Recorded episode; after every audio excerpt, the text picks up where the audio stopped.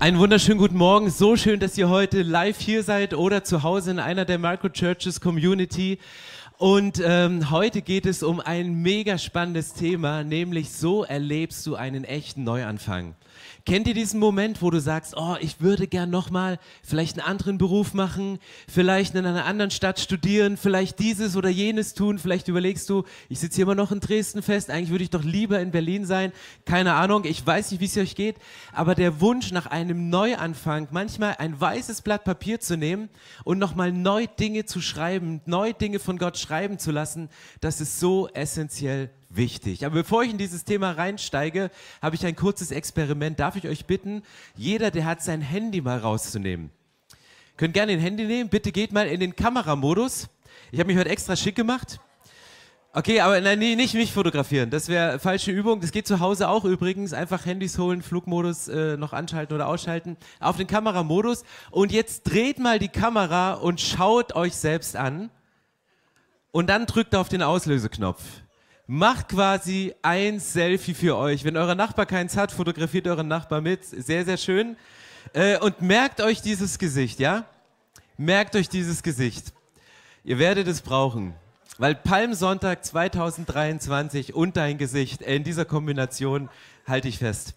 Also, wir sind ja gerade drin, heute ist Palmsonntag, eine Woche vor Ostern. Wir haben gesagt, wir beschäftigen uns in dieser Hashtag Jesus-Reihe äh, mit den letzten 18 Stunden im Leben von Jesus und schauen uns Sachen an, wo er geblutet hat, weil daraus ein Wunder für unser Leben entstanden ist und auch das Wunder des Neuanfangs. Und es ist die Geschichte, die geht so, an dem jüdischen Fest war es üblich, dass ein Gefangener freigegeben wurde und da stand Jesus, der eigentlich von Pilatus hätte verurteilt werden sollen. Pilatus findet keine Schuld an Jesus und er versucht aus dieser Nummer rauszukommen und sagt, hey, es ist doch üblich, einen Gefangenen freizugeben und er hat erhofft, dass das Volk Jesus sich wünscht, dass er ihn freigibt, damit er Jesus nicht verurteilen muss. Und da hatten sie Jesus und Barabbas zur Auswahl. Und die Leute schrien, gib uns Barabbas frei, gib uns Barabbas frei, gib uns Barabbas frei. Und Jesus wurde verurteilt. Und der Name Barabbas bedeutet, Sohn des Vaters. Wenn du diesen Namen übersetzt, Barabbas bedeutet Sohn des Vaters. Das heißt, der Erste, der in den Genuss gekommen ist, vom Leben, vom Tod von Jesus zu profitieren mit seinem eigenen Leben, das war Barabbas. Das war der erste Mensch, der in den Genuss kam, dass jemand anders für ihn stellvertretend stirbt und dass jemand anders für ihn ans Kreuz geht. Das ist ein echter Tausch am Kreuz. Und das war der erste. Aber ich glaube, bei jedem Gang zu unserem Kreuz, wenn wir Tausch am Kreuz machen, dann lasst uns an diesen Moment denken. Der Sohn des Vaters, Barabbas, wurde nicht hingerichtet, weil Jesus stellvertretend für ihn ans Kreuz ging. Was für eine krasse Message zu Ostern. Johannes 15, Vers 13 steht, die größte Liebe beweist der, der sein Leben für seine Freunde gibt. Und das hat Jesus gemacht. Jesus sagt, ich nenne euch meine Freunde und ich bin bereit, mein Leben dafür zu geben. Und vielleicht sagst du, ja gut, ich kann jetzt ja nicht stellvertretend für jemand sterben, aber vielleicht zeigt sich das in deinem Leben, dass du dein Leben aufgibst für jemand anderes für deine Kinder, für deinen Partner, für andere. Du, du sagst, ey, ich investiere mein Leben. Ich poche jetzt nicht auf mein Recht, dass wir immer an meinen Urlaubsort fahren, sondern du gibst deinen Wunsch auf, mal ein Jahr an einen anderen Urlaubsort zu fahren, weil du deine Zeit, dein Leben opferst für jemanden, der dir wichtig ist, der ein Freund ist und vielleicht noch eine tiefere Beziehung hat. Aber Jesus ist gestorben, um sein Leben zu geben für seine Freunde. Und dann gibt es in Jesaja 53, Vers 5 diesen Vers, den kennen wir, haben wir in den letzten Wochen auch zitiert. Da steht: Doch wegen unserer Vergehen, wegen unserer Fehler wurde er durchbohrt, wegen unserer Übertretung zerschlagen. Er wurde gestraft, damit wir Frieden haben. Durch seine Wunden sind wir geheilt. Und wenn du diesen Vers liest, dann fragst du dich, ja, warum steht hier, dass Jesus durchbohrt wurde? Der Tod am Kreuz ist doch ein Erstickungstod. Du hingst ja da und irgendwann haben deine Lungen nicht mehr gearbeitet, sodass du quasi erstickt bist. Das Warum durchbohrt. Und es geht zurück auf die Geschichte, dass es im Alten Testament eine Prophezeiung gibt, dass Jesus mit einem Speer durchbohrt worden ist. Aber lasst uns mal reingehen in diese Geschichte in Johannes 19, Vers 34. Jesus stirbt. Jesus wusste, dass nun alles vollbracht war, um zu erfüllen, was in der Schrift vorausgesagt war. Er sagte, ich habe Durst. Sie tauchten einen Schwamm in ein Gefäß mit Weinessig und steckten ihn auf einen Ysopzweig, den sie an seinen Lippen hielten. Als Jesus davon genommen hatte, sag, hatte, sagte er, es ist vollbracht. Dann neigte er den Kopf und starb. Die führenden Männer des jüdischen Volkes wollten die Gekreuzigten nicht bis zum nächsten Tag, einem Sabbat, der wegen des Passafestes noch dazu ein ganz besonderer Sabbat war, am Kreuz hängen lassen. Um den Tod schneller herbeizuführen, baten sie Pilatus, dass man ihnen die Beine brach. Das war genau der Moment, wenn Menschen nicht schnell genug gestorben sind, brach man ihnen die Beine, damit sie schneller erstickten, um nicht mehr die Stützkraft zu haben, um sich in den Momenten trotz erhöhter Schmerzen durch das, was im Bein passiert ist, wieder hochzudrücken. Aber dann geht es weiter. Ähm, da kam diese, ähm, dann kon konnten die Leichname vom Kreuz abgenommen werden. Dann kamen die Soldaten und brachten die beiden Männer, die mit Jesus gekreuzigt waren, waren die Beine. Doch als sie zu Jesus kamen, sahen sie, dass er schon tot war, deshalb brachen sie ihm die Beine nicht.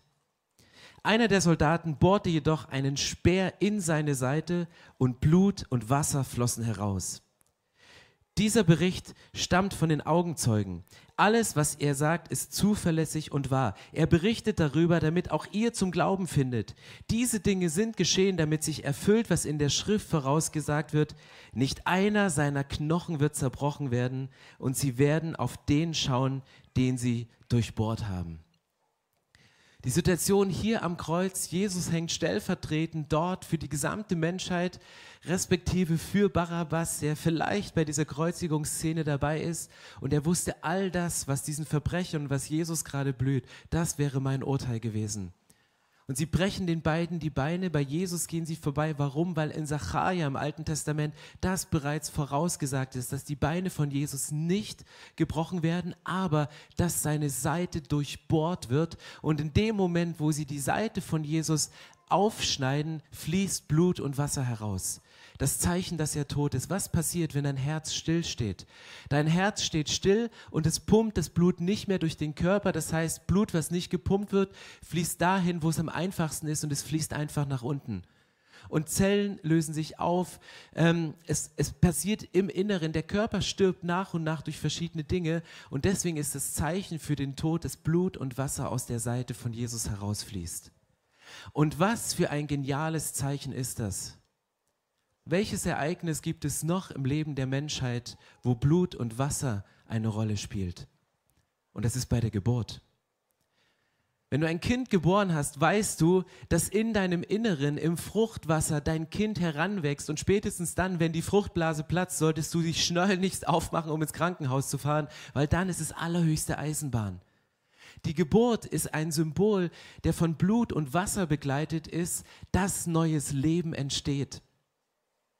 Und wir sprechen hier von einer Neugeburt. Jesus spricht davon und sagt, hey, es geht darum, dass Menschen neu geboren werden. Als Eva geschaffen wurde, ließ Gott Adam in einen tiefen Schlaf fallen.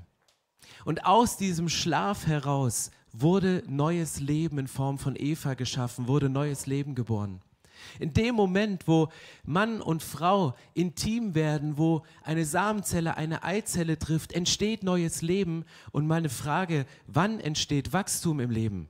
Erst nach der Geburt? Nein, vor der Geburt.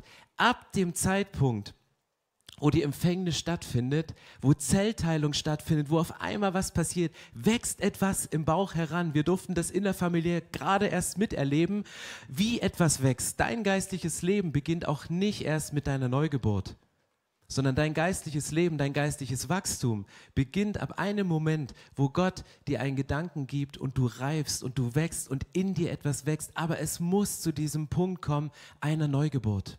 Und das ist für mich ein Zeichen und das ist die Message von heute. Deswegen ist es eine der wichtigsten Entscheidungen und die Möglichkeit, einen Neuanfang zu machen. Die Frage, bist du wiedergeboren? Der Beweis, dass du geboren bist, der sitzt nicht vor dir, der sitzt mit dir auf deinem Stuhl. Der Beweis, dass du geboren bist, den hast du vorhin gerade fotografiert. Die Reflexion von dem, was ist. Und du kannst bestreiten, ob das jetzt echt ist und so. Du hast dich ja selber noch nie gesehen, immer nur eine Reflexion dessen. Ähm, aber der Beweis, dass du geboren bist, der ist da.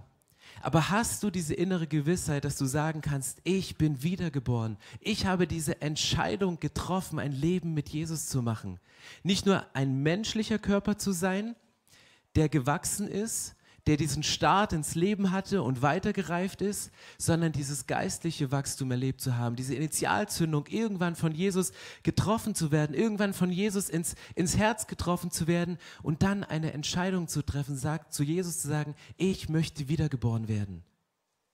Und die Wiedergeburt, die ist möglich, weil Jesus ans Kreuz gegangen ist und dasselbe Symbol von Wasser und Blut findet dort und an der anderen Stelle statt. Die Frage, die ich mir gestellt habe, warum musste der römische Soldat Jesus durchbohren, obwohl er bereits tot war?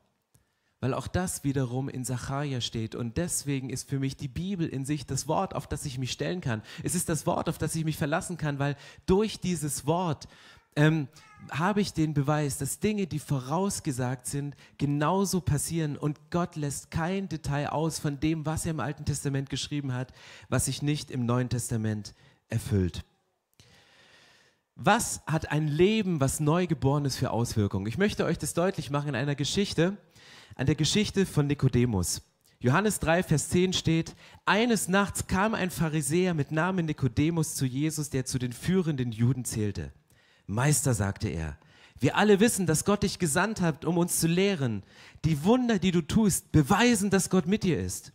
Jesus erwiderte, ich versichere dir, wenn jemand nicht von neuem geboren wird, kann er das Reich Gottes nicht sehen. Was meinst du damit? rief Nikodemus. Wie kann denn ein alter Mensch wieder in den Leib seiner Mutter zurückkehren und zum zweiten Mal geboren werden?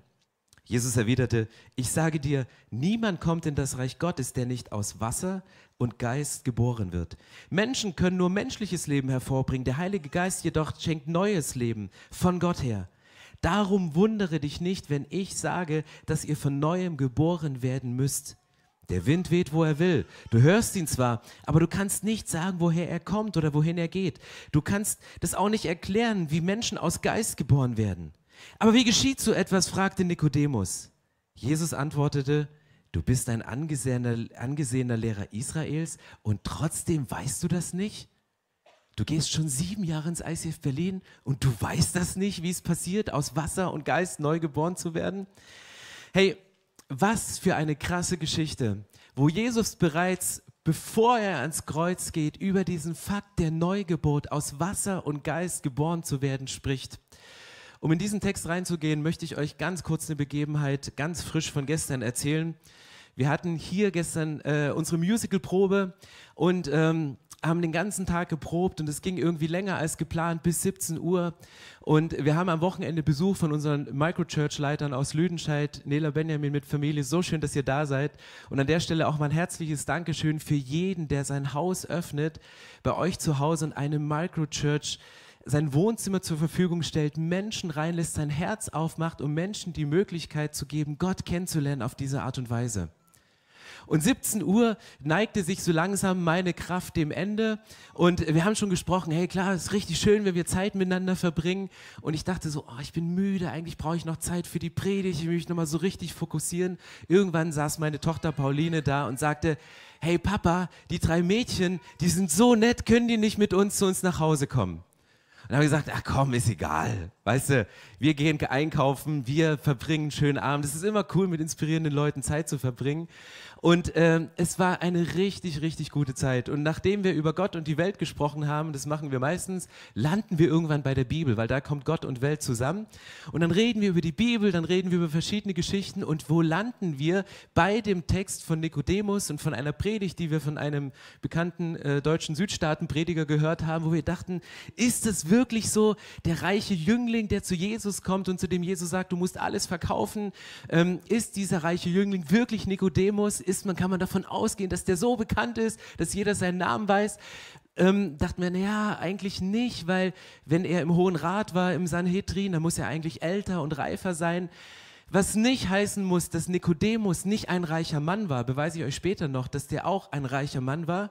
Aber es beweist nicht unbedingt, dass diese beiden Personen dieselben sind aber dass es verschiedene Wege gibt, aber dass es immer diesen einen Moment gibt, dass du Jesus kennenlernst und diesem einen Moment Jesus die Bedeutung und dein Leben anvertraust. Und dann sind wir über diesen Text hier nochmal ins Tiefe gegangen und ich, ich, schätze, Nela, ich schätze mega deine Ansichten ähm, und wir haben uns über diesen Text ausgetauscht. Weil was ist die herkömmliche Auslegung von dem Bibeltext, als der Jünger zu Nikodemus kommt? Dass Jesus ihm sagt, du musst von neuem geboren werden. Oder? Es ist abgespeichert. Dass Jesus kommt und der sagt, ey, was muss ich machen? Ich mache doch alles. Die herkömmliche Auslegung von diesem Bibeltext ist, dass man sagt, man kann viel über den Glauben wissen, aber das reicht nicht und Wissen ist nicht notwendig, um zu glauben. Du musst nichts wissen. Theologisch und Background und Sprache. Du brauchst eigentlich nichts zu wissen, um dein Leben Jesus zu geben. Aber was steht hier in diesem Text? Und lass uns hier nochmal reingehen in diese ersten Verse. Eines Nachts kam ein Pharisäer mit Namen Nikodemus zu Jesus, der zu den führenden Juden zählte. Meister, sagte er, wir wissen alle, dass Gott dich gesandt hat, um uns zu lehren. Die Wunder, die du tust, beweisen, dass Gott mit dir ist. Da ist jemand, der ausspricht und sagt, ey, wir wissen das vom Kopf, das haben wir in der Bibel gelesen, das sagen die Propheten, das hat Jesaja gesagt, das hat Zachariah gesagt, die haben alle vorausgesagt, dass du auf diese Erde kommst, wir wissen das. Und dann sagt Nikodemus, aber die Wunder, die du tust, die beweisen, dass du der Sohn Gottes bist. Das, was du machst, ist einfach der, der, der lebende Beweis, der wandelnde Beweis, dass du es bist. Und dann sagt Jesus, du musst von neuem geboren werden. Sagt er das wirklich? Sagt er nein. Jesus sagt, ich versichere dir, wenn jemand nicht von neuem geboren wird, kann er das Reich Gottes nicht sehen. Er sagt nicht, du musst von neuem geboren werden, sondern er sagt, wenn jemand nicht von neuem geboren ist, kann er das Reich Gottes nicht sehen.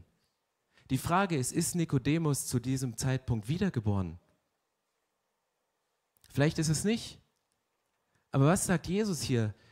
Nikodemus, hast du dir gerade zugehört, was du gerade gesagt hast? Du hast gerade gesagt, Jesus, wir wissen, dass du der Sohn Gottes bist und ich erkenne an deinem Wundern, ich sehe, dass das Reich Gottes mit dir angebrochen ist. Ich sehe, dass du die Wunder nicht aus deiner Kraft machst. Ich sehe, dass du der Gesandte bist vom Vater, der auf dieser Erde die Wunder macht, die im Himmel normal sind, wie im Himmel so auf Erden. Könnte es nicht genau der Beweis sein, dass Nikodemus wiedergeboren ist und Jesus es ihm ausspricht und sagt, hey, wenn jemand von neuem geboren ist, dann kann er sehen, was im Reich Gottes stattfindet. Und das war für mich so ein Moment, wo ich so dachte, hey, guck genau hin, wenn du die Bibel liest. Und diese Stelle könnte genauso auch ein Beweis dafür sein, dass Nikodemus bereits mitten von neuem geboren ist, auch wenn er noch viele Fragen danach hat, wie das denn praktisch geht mit der neuen Geburt, ob jetzt Menschen in den Mutterleib zurückkriechen müssen. Vielleicht hat er diese Frage gestellt für den Rest des Volkes Israels, von denen sie sich wünschen, dass sie von neuem geboren werden. Vielleicht hat er sich diese Frage gewünscht, um seine nächste Predigt, die er in der Synagoge hält, ähm, um sie so plastisch darzustellen, um von Jesus die Argumente zu haben, um es zu kommunizieren. Aber Nikodemus blickt hier etwas, was nicht von dieser Welt ist. Er sieht etwas im Reich Gottes. Und das ist eines der Erkennungsmerkmale, ob du neu geboren bist, ob du Reich Gottes Prinzipien erkennst, ob du Reich Gottes Prinzipien lebst, wie du sie anwendest und wie sie Teil deines Lebens werden. Deswegen liebe ich die Bibel und ich liebe es, Bibeltexte tiefer zu gehen. Aber was hat Nikodemus hier gerade bewiesen? Er hat bewiesen, Meister, wir alle wissen, dass Gott dich gesandt hat, um uns zu lernen, die Wunder, die du tust, beweisen, dass Gott mit dir ist. Und Nikodemus geht diesen Schritt und dann verschwindet er auf einmal von der biblischen Bildfläche. Dann ist er auf einmal nicht mehr da und du siehst ihn nicht und dann spulst du die Bibel ein bisschen weiter, Johannes 19 und wir sind angekommen in den letzten Stunden vor äh, letzten Stunden im Leben von Jesus. Johannes 19, Vers 18, 30. Die Kreuzigung ist passiert. Danach bat Josef von Arimathea Pilatus um die Erlaubnis, den Leichnam von Jesus vom Kreuz abnehmen zu dürfen. Er war insgeheim ein Jünger von Jesus, denn er fürchtete sich vor den führenden Juden. Als Pilatus es ihm gestattete, ging er und holte den Leichnam. Auch Nikodemus, der Jesus einmal in der Nacht aufgesucht hatte, kam und brachte zum Einbalsamieren etwa 30 Kilogramm Myrrhe mit Aloe mit. Gemeinsam wickelten sie den Leichnam mit den Kräutern in lange Leichentücher, wie es bei den Juden vor dem, Gebrecht, äh, wie es bei den Juden vor dem Begräbnis Brauch ist. Dieser Nikodemus hat diese Begegnung mit Jesus. Jesus schickt ihn los und Nikodemus lebt sein Leben. Und du siehst im Laufe der Bibel nicht viel von ihm und hier taucht er wieder auf. Ein guter Freund von ihm, der recht wohlhabend sein musste, äh, geht zu Pilatus und sagt, hey, wir wollen Jesus äh, zu Grab tragen und dann taucht Nikodemus wieder auf in diesem Moment. Und jetzt gibt es verschiedene Theorien, über die man sprechen könnte. Was passiert im Laufe des Lebens mit diesem Nikodemus?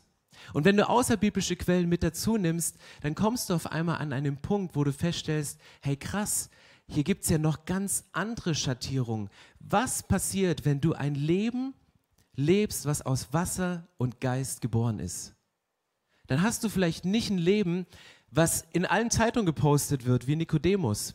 Vielleicht nicht ein Leben, was überall gehighlightet wird, aber die Frucht des Lebens ist groß. Und ich möchte heute nicht nur darüber sprechen, was am Kreuz passiert ist, sondern was durch das Kreuz in deinem Leben passieren kann.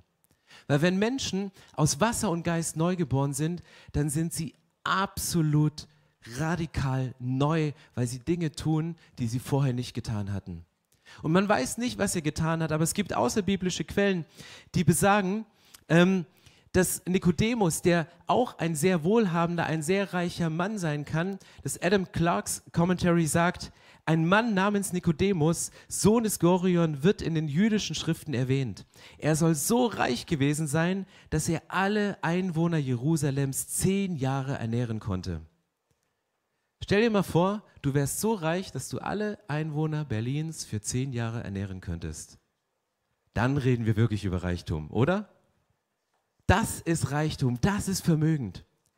Und das ist möglich, dass, dass, dass ähm, Nikodemus an diesem Punkt war, in seiner Rolle, die er hatte, wo er theologisch Dinge blickt, wo er aber auch weiß, was mache ich denn jetzt mit diesem Reichtum? Womit investiere ich es denn? Was ist mit so einer Begegnung, die, die Jesus mit einem Mann hat, der auch Vermögen zu ihm kommt und der vielleicht Milliarden hat und Jesus zu ihm sagt, hey, bist du bereit, alles zu verkaufen? Bist du bereit, alles wegzugeben? Dann gehst du erstmal und überlegst, bin ich wirklich bereit, das zu machen? Und es ist vielleicht bei dir nicht, dass du alles weggeben musst in Bezug auf deine Finanzen, aber Jesus sagt, Nachfolge, in der Nachfolge gibt es einen Punkt, wo du eine Entscheidung treffen darfst, anders zu leben, als es deine weltlichen Sicherheiten versprechen. Deine Kontrolle loszulassen und Jesus die Kontrolle zu geben. Wenn du ein bisschen weiter liest und diese außerbiblischen ähm, Geschichten ein wenig studierst, ähm, Nelsons illustriertes Wörterbuch sagt, Nikodemus war Mitglied des Sanhedrins und galt als einer der reichsten Männer Jerusalems.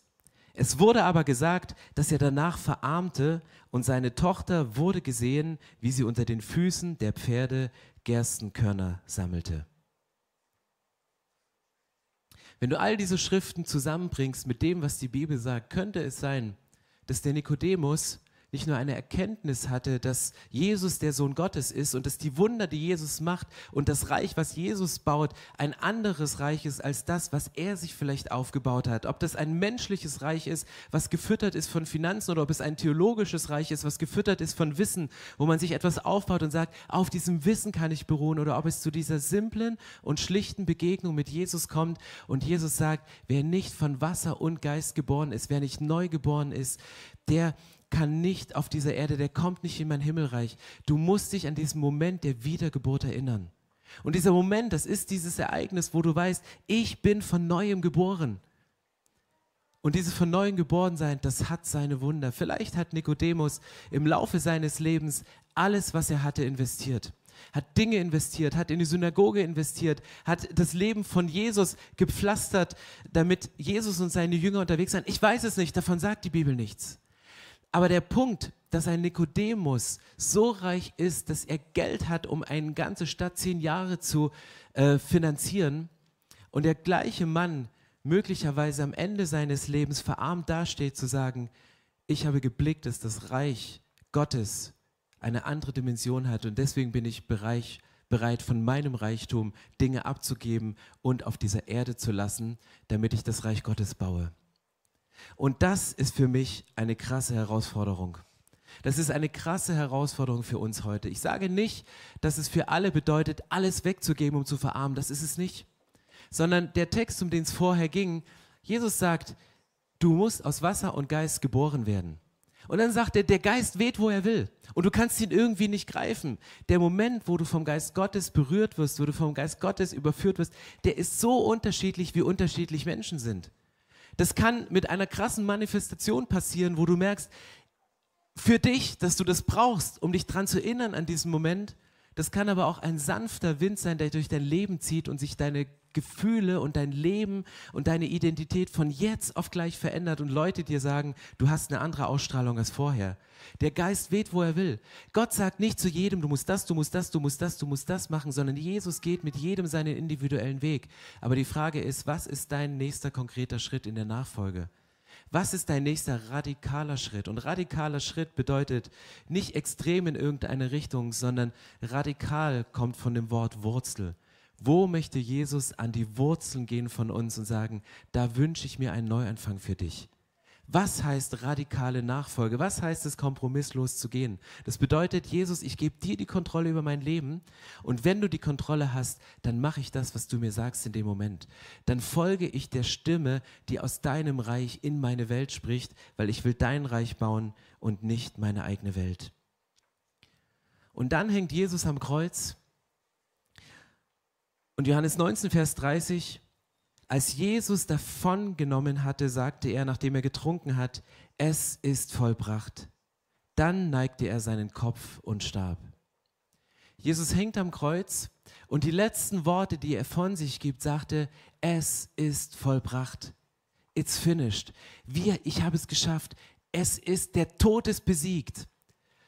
Wenn du in der hebräischen Sprache dieses Wort ganz genau anguckst, Kalach, dann hat es einen Wortstamm wie ein anderes Wort, das auch sehr oft im Neuen Testament gebraucht wird. Und das ist das Wort Braut, was nicht Kalach, sondern Kalah heißt. Und Braut ist die Bezeichnung für die Gemeinde. Die Braut Christi, das ist die Bezeichnung für die Gemeinde. Könnte es sein, dass Jesus in dem Moment, wo er am Kreuz hing, wo er die Arme ausstreckt, um die Welt und ihre Sünde zu umarmen, dass er nicht nur die Last eines jeden Menschen und die Sünde und die Schuld und die Flüche und die Krankheiten und die Vergehen von uns Menschen auf seinen Schultern hatte, sondern dass er in dem Moment, wo er es ist vollbracht ausspricht, seine Gemeinde, seine Braut, dein Gesicht vor Augen hat? Kann es sein, dass er genau das Gesicht, was vorhin in deine Kamera gelächelt hat, gesehen hat, eins nach dem anderen. Dass Jesus wusste in dem Moment, ich sterbe jetzt am Kreuz und es tut massivst weh. An anderer Stelle wird es verglichen, dass, dass die Geburt eines normalen Kindes enorme Schmerzen verursacht. Aber diese Schmerzen verblassen, so lag, sagt diese Bibelstelle, aufgrund der Freude, die passiert, wenn man dieses kleine Kind im Arm hat. Auch wenn die Schmerzen unerträglich sind und vielleicht noch nachwirkend da sind, aber sie verblassen in dem Moment, wo du dieses Kind in den Armen hältst. Und genau das passiert hier in diesem Moment, der die Voraussetzung ist für unsere Wiedergeburt, für unsere Neugeburt, dass Jesus sagt, ich ertrage diese Schmerzen aufgrund der riesengroßen Freude, dass ich kleine Babys sehe. Könnte es sein, dass Jesus dein Gesicht vor Augen hatte als er am Kreuz starb und er sah dein Lächeln. Jemand, der am Palmsonntag 2023 in einer Berliner Kirche oder in einer Microchurch irgendwo sitzt und weiß, hey, für diese Person bin ich gestorben, für diese Person habe ich alles gegeben. Und meine Frage ist, kannst du diese Frage, bin ich wiedergeboren, mit einem klaren Ja beantworten? So wie dein Pass und deine Existenz beweist, dass du geboren worden bist. Und ich wünsche, du kannst diese Frage beantworten. Wir begleiten gerade einen Menschen, der aufgrund von Herausforderungen im, im Leben als gläubiger Mensch, der viel fürs Reich Gottes bewirkt hat, ein, ein Riesenmann Gottes ist, gerade in einer Situation ist, wo die grundlegenden Basics auf einmal so angegriffen sind und er Dinge, die so selbstverständlich, so klar sind, nicht mehr glauben kann und es ihm schwerfällt, daran festzuhalten. Deswegen möchte ich gleich noch drei Bibelverse vorlesen, um uns nochmal zuzusprechen, was passiert, wenn du dich für ein Leben mit Jesus entschieden hast. Und die vier Symbole, über die wir jeden Sonntag sprechen, das Herz, das beweist, dass Jesus sagt, hey, weil ich dieses Kind, nämlich dich mal in den Arm halten werde, ich liebe dich so dermaßen, gehe ich auch ans Kreuz um all diese Vergehung und Schuld, diese Weggabelung, die da sind, einfach mal aus deinem Leben rauszunehmen. Und ich gebe dir die Chance für Neugeburt, damit der Anker, der über deinem Leben steht, damit dieser Anker jetzt zeigt, dass du nicht mehr für diese Welt lebst, sondern dass dein Anker im Herz von Gott festgemacht ist und du mit ihm verbunden bleibst und du nicht mehr nur für diese Welt lebst, sondern fürs Reich Gottes. Und wenn du diese Entscheidung getroffen hast, und dafür möchte ich gleich beten, und du kannst heute dieses Datum zu einem signifikanten Datum machen. Wenn dich jemand fragt, bist du wiedergeboren, kannst du sagen, ja, Palmsonntag 2023 habe ich mich für ein Leben mit Jesus entschieden, habe ich meine Hand aufgestreckt und habe gezeigt, Herr Jesus, ich gebe dir mein Leben und ich möchte es festmachen, weil ich will da nicht länger zweifeln. Und was sagt die Bibel zu Menschen, die diese Entscheidung getroffen haben?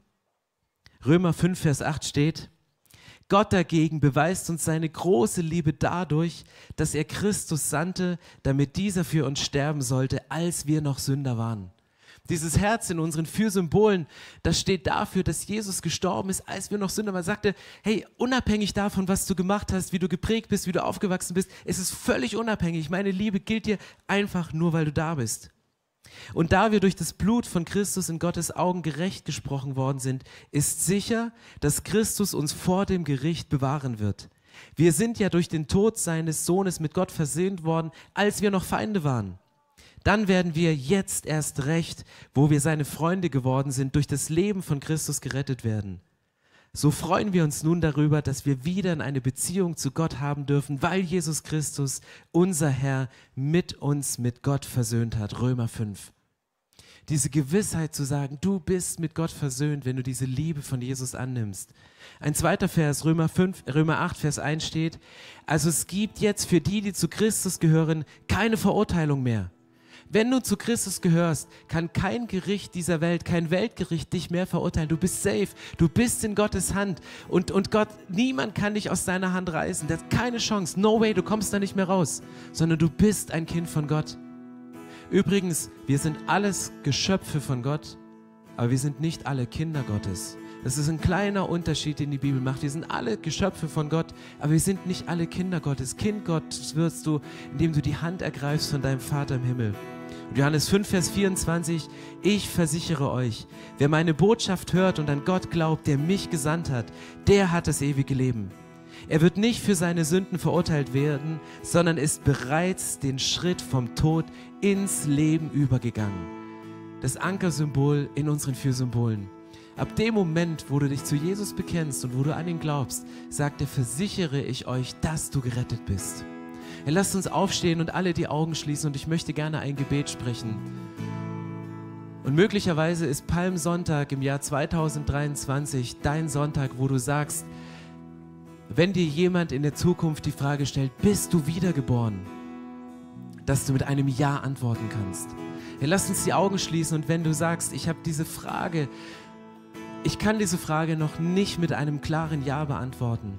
Ich bin mir noch unsicher, ob ich noch in diesem Wachstumsprozess bin, wo ein initialer Gedanke zwar gepflanzt ist und etwas ranwächst, aber ich bin noch nicht durch diesen geistlichen Geburtskanal geschossen und, und bin jetzt am Leben, dann kannst du gleich deine Hand heben und als Symbol, dass du Jesus deine Hand ausstreckst und sagst, Vater, ich ergreife deine Hand, weil ich möchte all das, was hier im Römerbrief steht, weil all das, was hier in der Bibel steht, möchte ich in meinem Leben anwenden.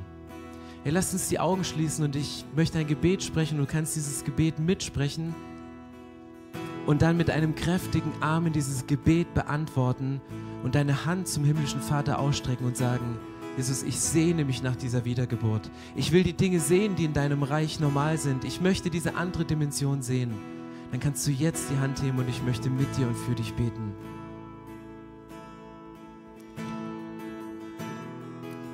Himmlischer Vater, ich danke dir, dass du mich liebst.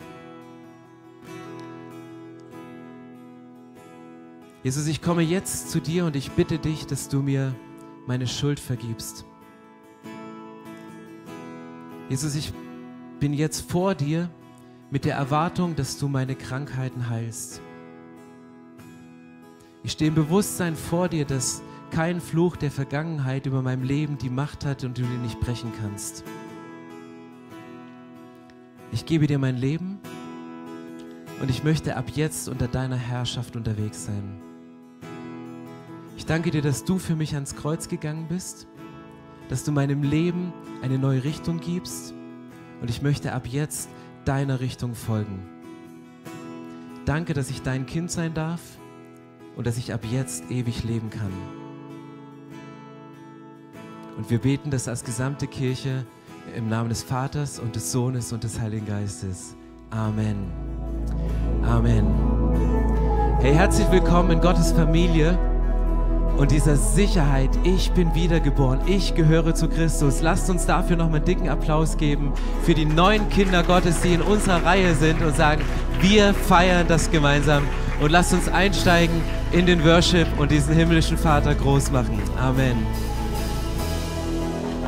So schön, dass du dich von zu Hause oder unterwegs dazugeschaltet hast, um eine unserer Predigten zu hören. Wir haben dafür gebetet, dass dein Glaube gestärkt wird, dass du neue Hoffnung bekommst und dass deine Liebe erneuert wird. Und wenn das passiert ist durch diese Predigt, dann abonnier doch den Kanal, teile ihn mit deinen Freunden und werde Teil dieser Kirche. Und wenn du sagst, darüber hinaus möchte ich diese Kirche gerne im Gebet und finanziell unterstützen, dann teilst du mit uns einen Traum. Und wir haben einen Traum, dass diese Botschaft von Gottes Liebe und von dem Glauben an ihn nicht nur hier in Berlin bleibt, sondern über die Grenzen der Stadt, über die Grenzen des Landes weit hinausgeht. Dann machst du das mit deinen Gebeten, mit deiner Spende möglich. Vielen, vielen Dank, dass du Teil dieser Kirche bist und lass uns gemeinsam kooperieren, um das Reich Gottes hier in Deutschland zu bauen.